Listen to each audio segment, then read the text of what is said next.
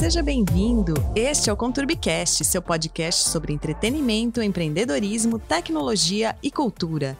Eu sou Nick Ramalho, jornalista e editora-chefe do Conturbi Trends, nosso portal de conteúdo.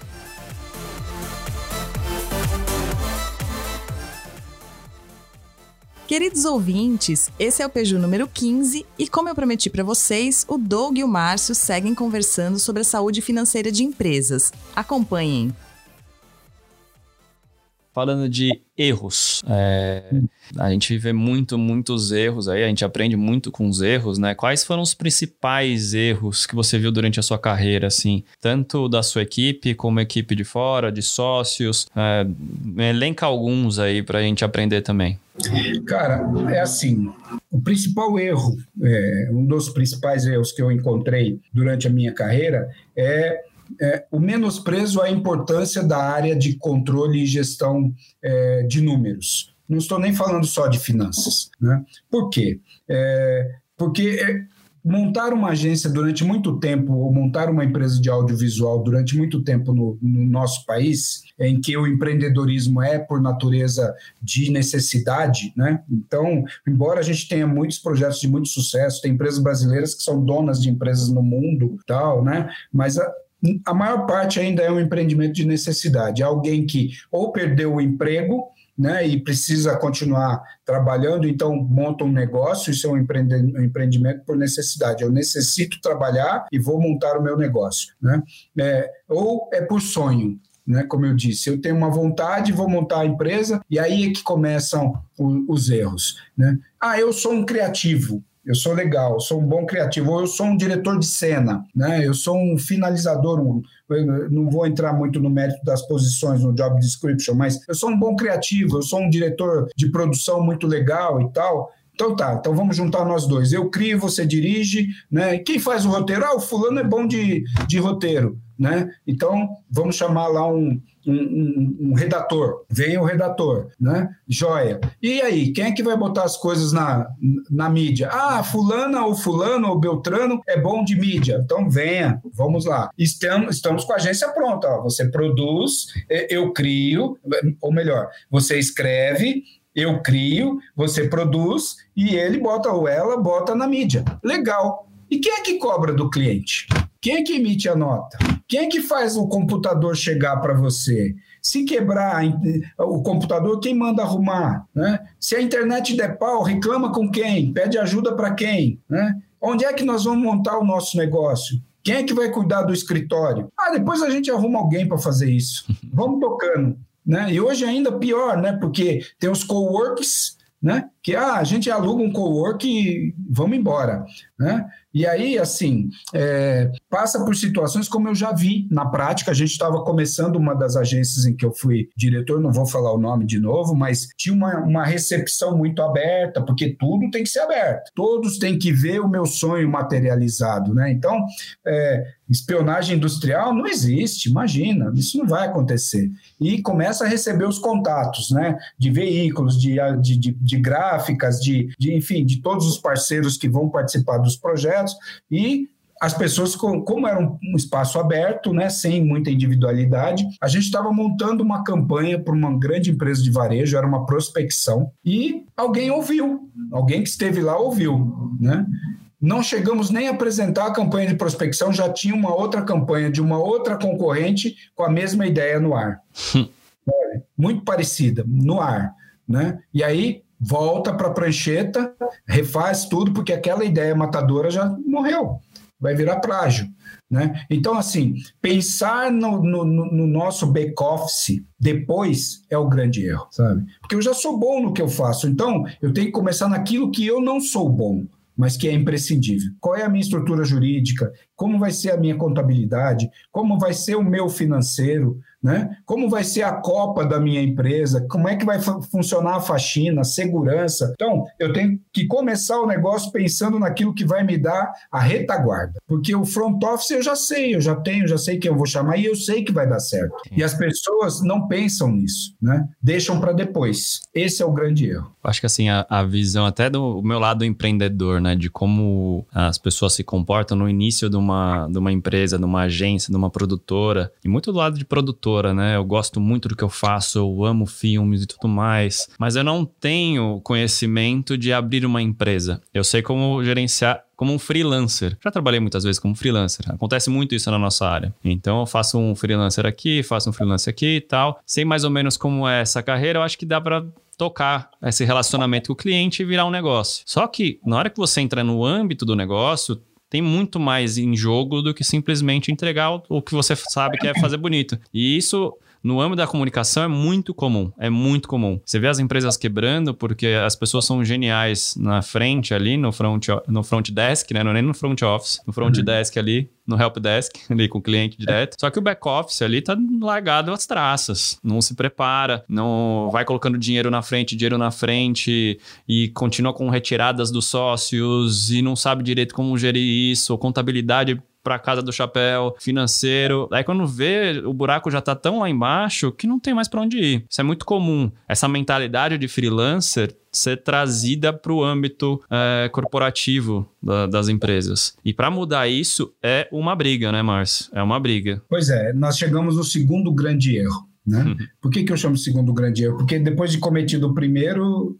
vem para esse, que é essa fase de que né, é, começa a entrar dinheiro e o empresário que não vem de uma formação, é, tem mais uma brincadeira, me permita, né, mas é, eu, eu sou um financeiro que fui estudar marketing, então eu via nas áreas, nas aulas no curso de marketing, né, é, quando chegava nas aulas de custos, de empreendedorismo, a sala que ficava mais cheia era a sala do boteco em frente à faculdade, porque todo mundo ia tomar cerveja, né? Só ficava lá uma meia dúzia. E eu dizia: estes aí vão cometer o primeiro erro na hora de montar os seus negócios, né? Ou vão cometer vários erros na hora de montar uma proposta de negócio e não souber o que é custos. Então, começa o primeiro, o segundo grande erro: misturar o pessoal com o da empresa, sabe? Até onde vai o meu dinheiro e até onde o dinheiro é da empresa. Porque o empresário que pensa assim, eu botei 100 mil reais de capital social nessa empresa, esse dinheiro é meu, tolinho,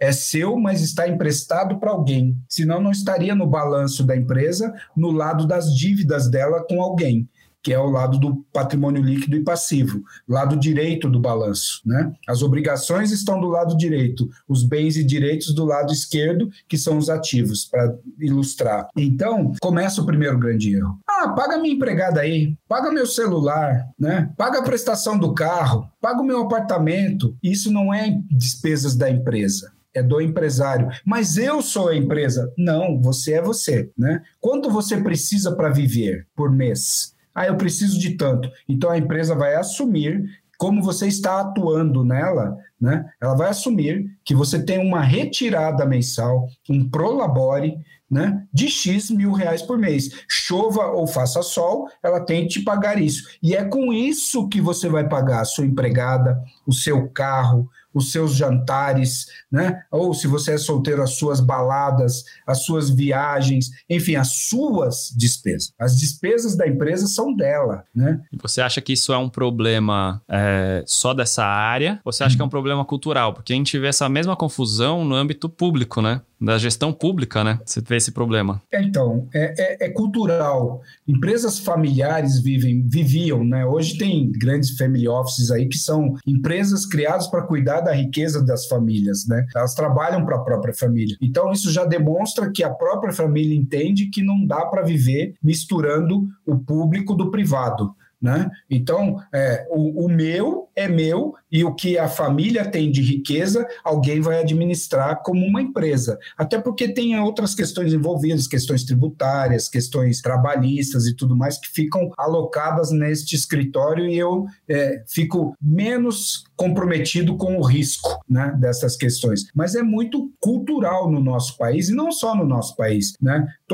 Todos, os países em desenvolvimento têm empresas familiares que entendem que o dinheiro da empresa é o dinheiro dos sócios, né? E fazem uma salada. E aí, quando você chega, eu chego em vários negócios para conversar com os empreendedores e começo a perguntar exatamente disso, né? Como é a sua estrutura de despesas? Ah, aqui tem as despesas da empresa, tem as despesas da minha casa, tem as despesas do meu sítio, da casa de praia, né? Eu pago o salário do caseiro. Aí vamos trazer um exemplo infeliz para o mundo do dinheiro público né? Infelizmente, nós acabamos de ver um garotinho que faleceu porque caiu lá do prédio do patrão, e como isso ganhou notoriedade, foram investigar. A faxineira da, que estava lá com seu filhinho prestando serviço em, em uma cidade, né, era paga como funcionária da prefeitura da qual o patrão era, era o prefeito em outro município. Que é um exemplo mais claro de mistura do, do meu com o seu, né? Numa situação até pior, né? Eu estou usando o meu pessoal um dinheiro que é público, né? Então, é cultural, infelizmente, no nosso país. Esse é só um exemplo, mas se a gente for olhar, tem vários outros. Né? Tem assessores que são amigos do amigo que estão empregados como assessores de um determinado parlamentar, de um determinado governador, de um determinado presidente, enfim, tem, né? Tá, isso existe no nosso, no nosso meio. Né? Esse é um campo que eu não gosto muito de falar, porque o país, infelizmente, vive uma, uma um, um momento. momento muito difícil, né? um momento de polarização que não é próprio dos brasileiros. Né? Os brasileiros são amorosos, são irmãos, mas que estão esquecendo um pouco disso. Então, vamos voltar para o nosso ambiente é, Agências. É, corporativo. corporativo, né? é. Não, é só para mostrar o quanto é cultural esse problema, né? Que a gente acaba confundindo, né? Principalmente no início, né? Eu, assim eu, eu não passei por isso porque desde criação meu pai me ensinou muito a diferença de uma coisa para outra, para não misturar. Então, as contas pessoais eu nunca misturei junto com as contas da produtora. E dos sócios que já passaram aqui, foi uma, sempre foi uma das primeiras brigas. Falei, cara, é, uma retirada, paga suas coisas daqui, a sua confusão é sua confusão. A nossa confusão tá aqui nessa conta. A gente resolve essa confusão junto. Agora, da sua casa, leva para sua casa. Somos amigos, sócios, mas dinheiro, é o seu é o seu, o que é nosso é nosso aqui e a gente faz isso daqui crescer e trabalhar pra gente. Acho que isso é o, é, o, é o, X, é o X da questão aí para você alavancar e se entrar sócio, sair sócio, as coisas não ficarem obscuras entre vocês. Porque na hora que começa a pagar funcionário de casa, começa a pagar balada, sai, usa o cartão corporativo para pagar X. Cara, isso acontece muito, uma, muito. E a galera fala: não, essa é porque é comercial. Eu fiz reunião comercial lá na balada. Vem lá, conta dois mil reais de, de balada. Comprou todas as champanhes. Acontece muito, cara. Aí você chega o rombo, fica muito. Fala, cara, mas comercial? Você, que negócio você trouxe com isso? Me fala. Exatamente. Me fala, Exatamente. me fala como? Que negócio? É. Não, porque Exatamente. tava não sei quem, não sei o quê. Cara, desculpa, entendeu? Tem outras, outras maneiras de fazer. Então, eu já vi até algum, alguns lugares que os caras falam: não, não tem cartão corporativo aqui, cara. Você quer fazer balada e trazer cliente lá, você paga do seu bolso. E se, se justificar trazer o cliente, a, a gente te reembolsa. Já vi isso. Eu, eu costumo dizer, nessas situações, Douglas, eu, eu costumo dizer assim: olha, cara, menos Mad Men e mais Jack Welch. É. Sua... Porque senão não vai rolar, entendeu? Se você achar que o mundo é o Mad Men, é aquela série, né, Mad Men, e que aquilo é o mundo do audiovisual, né, é, do empreendedorismo, você já começou quebrado. Exato, sinceramente. a gente tá falando que anos 60, aquilo lá, então, tipo, é. é. o mundo mudou muito de lá para cá, mas mudou Se muito mais. e bebia no escritório, né? É, fumava, né? Você podia fazer até comercial de cigarro na época, né? Sim, sim. É, pois é. E aí, Douglas, é, esses, esses são é, dois dos grandes erros. Mas se você me permite, eu, eu, eu vou citar um terceiro. Tá? Principalmente nos momentos de dificuldade, aí é, de novo, um, um, dos desafios do CFO, né, que é na hora de dizer assim, gente, não está saindo do jeito que a gente queria. Né? Aquela porque muito do que eu do que eu vi sempre estava por uma conta ou uma conta de banco ou uma conta de carro ou quando era possível uma conta de cigarro uma conta de bebida né? Tava sempre por uma conta. Então parecia o cara que está lá no cassino, que está acabando, já acabou o seu recurso, já recorreu ao agiota que está ali de plantão para pegar recursos, né? Mas não, vai sair o, o, preto 33, vai sair, vou botar aqui na roleta, vai sair. Aguenta aí que mais um pouquinho, o ano, o semestre que vem, o ano que vem, o quarter que vem, é sempre o que vem, né? Então, é, quando você tem que sentar na frente do cidadão e falar assim, cara, ou pessoal, não está saindo do jeito que a gente planejou. Vamos ter que começar a cortar custos e vamos ter que cortar na carne. Ah, perfeitamente, eu concordo, tem que cortar na carne, porque, né, diminuir custo tal. Vamos mandar embora a copeira e o boy.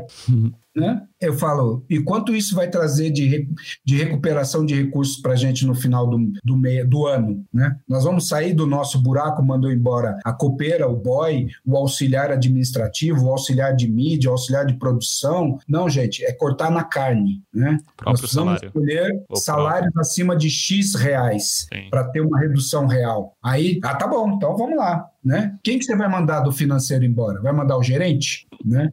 ok, posso entrar nessa, nessa seara. Né? Desde que você mande o seu gerente disso, o seu supervisor daquilo, o seu diretor de arte, o seu diretor de redação, de redação. Ah, não, não posso ficar sem esses caras. Imagina. Ou Cara, esse cara é ativo fixo da empresa. Esse é um, é um, é um, uma, essa é uma frase que eu mais ouvia. Este cara, ou esta mulher, ou este, esse profissional, esta profissional, é ativo fixo da empresa. Me ajudou a abrir esse negócio. Como é que eu mando ele embora?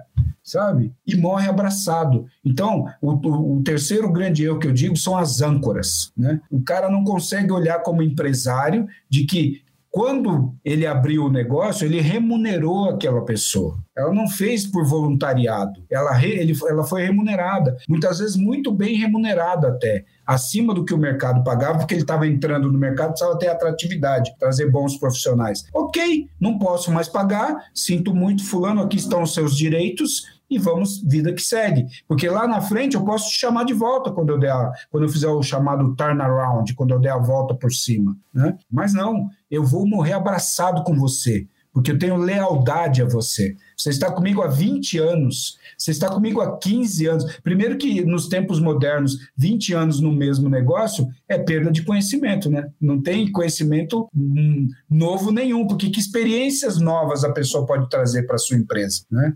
Com a nossa, com, a, com as novas gerações aí, millennials, é, geração Y, nossa, seis meses já é uma eternidade. Total. Quanto mais 20 anos. Total. Né? Eu, eu sou da geração X, que nascia, crescia para estudar, casar, né? arrumar alguém para casar que tivesse um bom emprego, estabilidade e que visasse ficar a vida inteira numa empresa, né? Ou ia trabalhar no Banco do Brasil e na Caixa Econômica, que era para ter tranquilidade. Esta é a minha geração. Agora, isso trazia o que de bom para os negócios, né? Trazia o que de bom? O cara fica a vida inteira, para o próprio ser humano, ele fica a vida inteira respirando uma cultura só, um clima só, um modelo operacional só, ele tem o que de diversidade? Né? Graças a Deus eu, eu sou um X que saiu pela tangente, então eu tenho vários empregos no meu histórico, por isso é que eu consigo hoje talvez pensar dessa forma. Incrível, Márcio, incrível. E realmente, assim, você vê o tanto de conteúdo que a gente pode continuar aqui, a gente faria um podcast de 300 horas aqui. É, é que eu falo muito, né?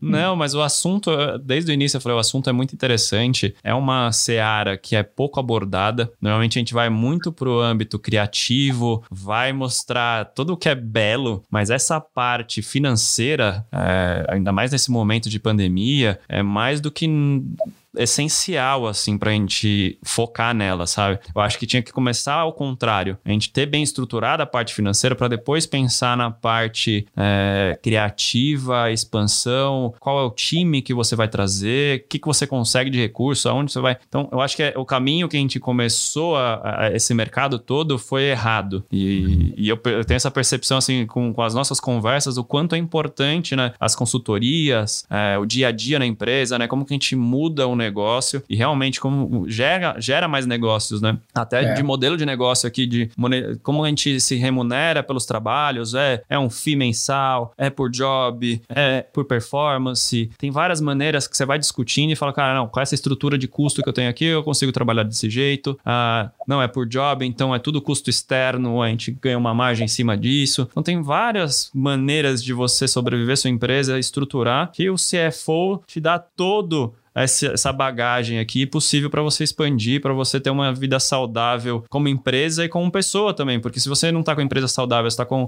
aquela nuvem negra em cima da sua cabeça todo momento, a empresa também não vai para frente. E normalmente os problemas começam pela área financeira. Sabe, Douglas, é, para é, caminhar para o encerramento, o que eu posso dizer é que, assim, uma das, um, um, dos maiores troféus que eu ganhei na minha vida, né, e, e, e, e a maior parte deles está no meu legado, mas pessoalmente, assim, um, um feedback que eu ouvi de um sócio de agência que numa dessas, desses projetos que eu levei seis anos da minha vida muito, muito feliz trabalhando em algo que eu adorava fazer, mas que no início foi de muito trabalho, foi ao final do primeiro ano quando as agências fecham para tal das férias coletivas em dezembro, quando começou o segundo ano que eu estava nesta agência, um dos sócios veio à minha sala, bateu na porta, entrou é, e disse assim para mim: Eu vim aqui te agradecer. Falei, nossa, por quê? Falou, porque pela primeira vez, desde que abrimos esta agência, eu não tenho que pôr dinheiro do meu bolso no começo do ano. Né?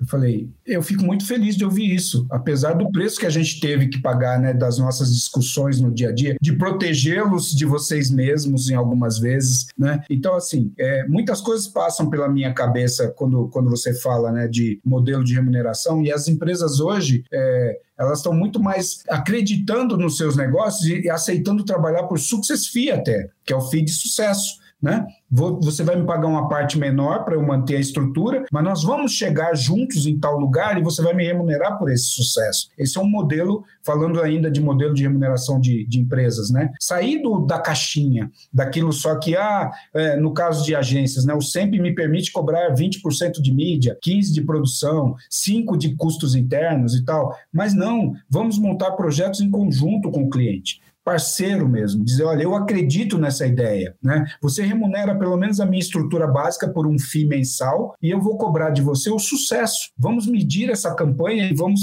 obter o retorno juntos. Esse é um modelo novo de negócios, né? Que, que tem que, que perpetuar. É, tinha uma outra questão que, que me veio à cabeça, né?